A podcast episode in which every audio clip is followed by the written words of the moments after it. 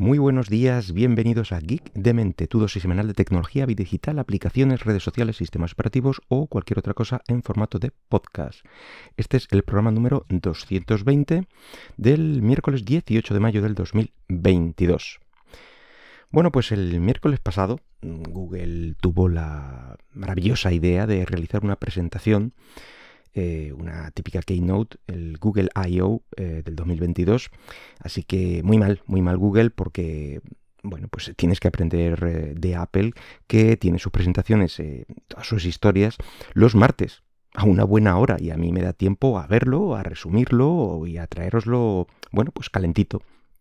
En cualquier caso, bueno, pues con este calor que ya parece verano, pues eh, tampoco pasa, pasa nada. Bueno, si la noticia está un poquito más fresca, así apetece más.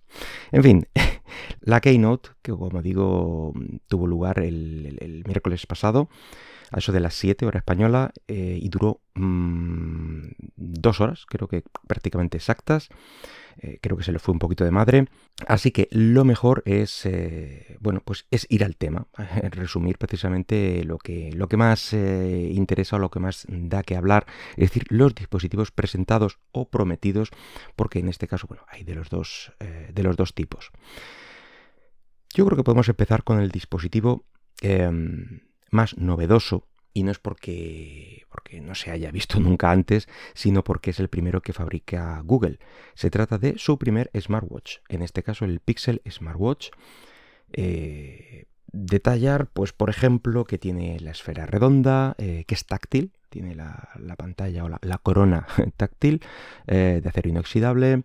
en general son unas líneas muy redondeadas, sacaron ahí una, imagen y una serie de imágenes y bueno, pues sí, muy, muy redondeadito, muy, muy mono.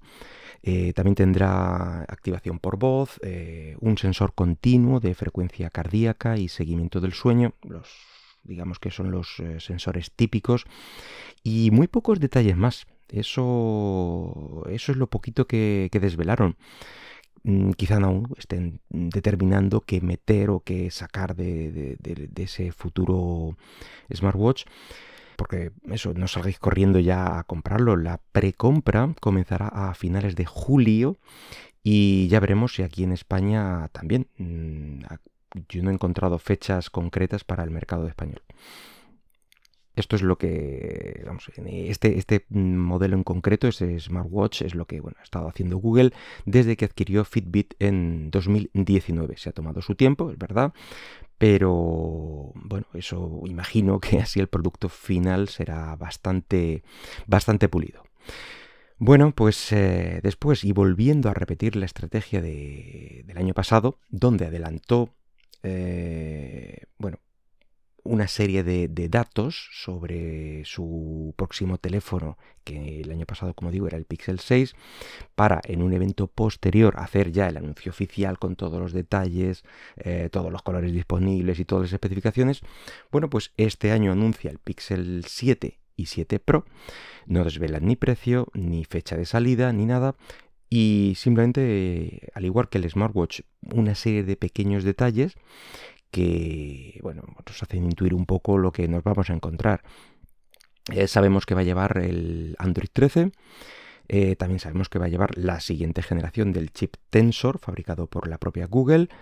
Y un diseño que recuerda muchísimo al Pixel 6, con esa típica barra de, lado a lado, ¿vale? Para alojar las, cámaras traseras, un poquito cambiada, pero eh, en esencia es, es la misma.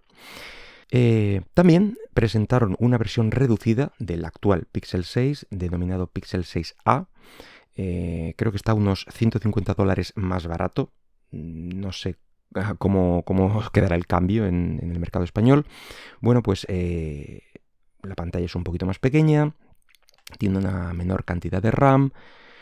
las cámaras, las cámaras son, son peores que las de sus hermanos mayores del Pixel 6 eh, pero eso sí, mantiene el mismo chip Tensor de su hermano mayor. Bueno, pues el siguiente dispositivo presentado fueron los eh, Pixel Buds Pro.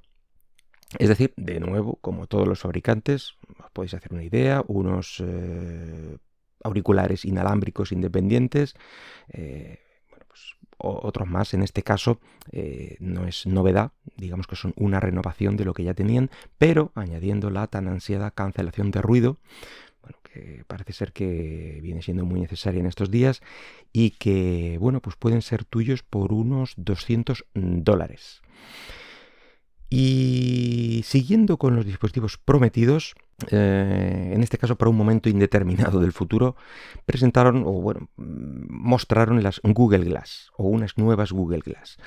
Em, la verdad es que tenían pinta de las típicas gafas de estas hipster mm, de pasta negras, muy anchas, muy llamativas, vamos, que no pasaban desapercibidas y, y están orientadas a la realidad aumentada.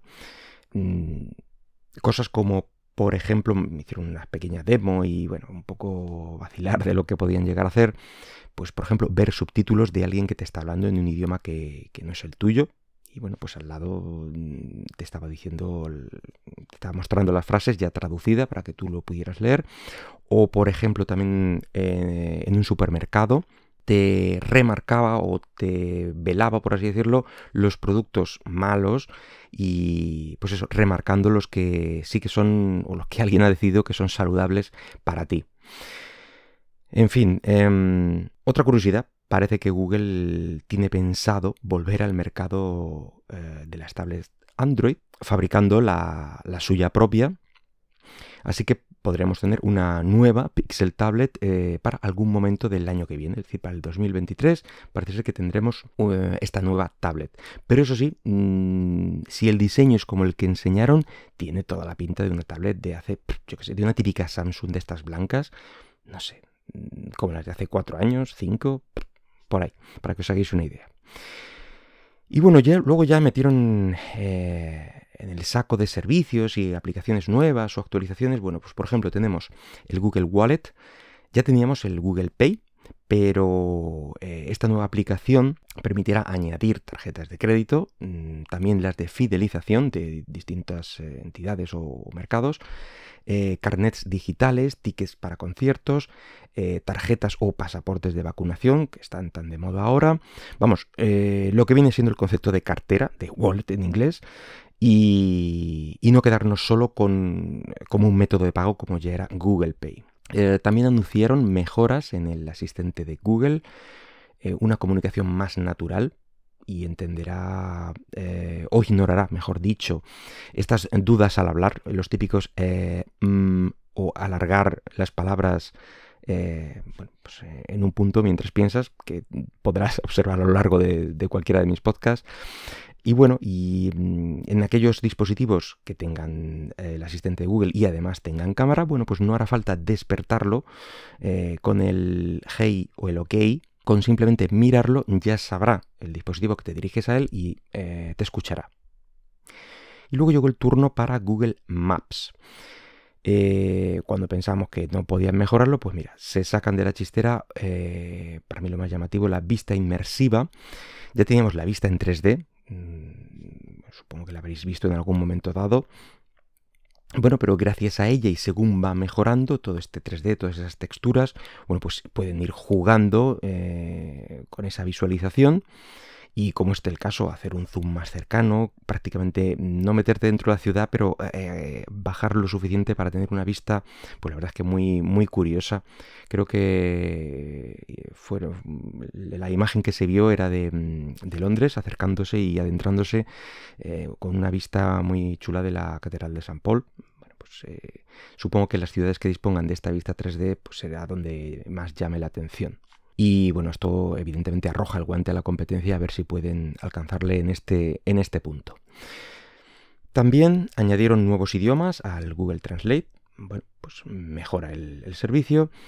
Y eh, bueno, también presentaron las tarjetas de crédito virtuales desde Google Chrome, que es, bueno, vamos a decir otra capa de seguridad para tus tarjetas que las originales o las, del banco, digamos que solo las conocerá Google y bueno, pues eh, si pagas a través de, de, ella, bueno, pues usarás sus tarjetas virtuales, es decir, enlazas una tarjeta virtual con la tuya real. Y si en algún momento este número de tarjeta virtual es robado o se filtra o lo que sea, bueno, pues simplemente lo borras, generas uno nuevo asociándolo a la misma tarjeta, evitando así todo el engorro típico de, bueno, contactar con tu banco, deshabilitar la tarjeta, eh, que te generen la nueva, que te la envíen a casa, yo que sé, todo este tipo de, historias, pues te las ahorras. Así que, mm, bueno, pues bien. Y bueno, pues a muy grandes rasgos, eh, este podría ser el resumen. Yo creo que no se me ha quedado nada en el tintero. Así que, en fin, nada más por hoy. Espero que el podcast haya sido de tu agrado y si lo deseas puedes dejarme algún comentario por Twitter en arroba geekdemente. Hasta luego.